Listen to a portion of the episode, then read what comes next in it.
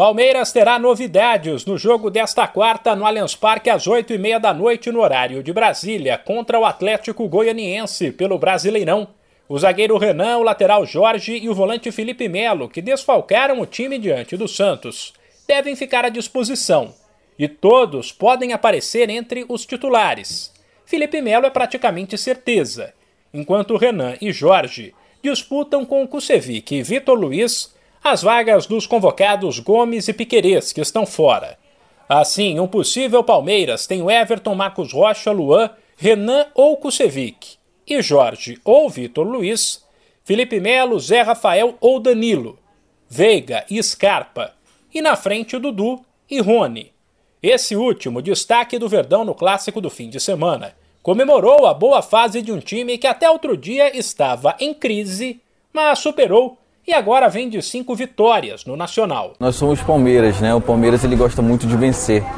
E quando você fica dois ou três jogos sem vencer, você, você meio que acha estranho, né? Então a gente né, voltou a vencer. Né? Tá, se não me engano, cinco jogos sem perder. Então tem cinco vitórias aí na, na, na, na casa. Então eu acredito que está todo mundo de parabéns pela entrega, né? Pelo foco que tivemos. A gente sabe que o futebol ele não é só de fases boas que, que nós vivemos, né? também tem que saber lidar com as fases ruins. Para Rony, o bom momento ainda permite ao Palmeiras, mesmo 10 pontos atrás do líder Atlético Mineiro, sonhar com o título do Brasileirão. Então eu acredito que está todo mundo de parabéns pelo foco, pela concentração, né? pela determinação que, que todos têm. E esperamos lutar até o fim né, por esse brasileiro. A gente sabe que tudo pode acontecer, né, como sempre eu falo, para Deus nada é impossível.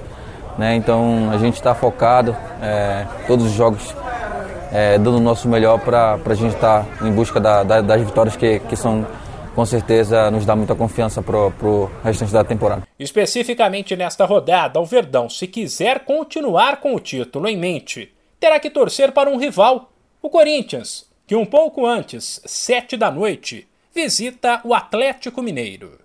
De São Paulo, Humberto Ferretti.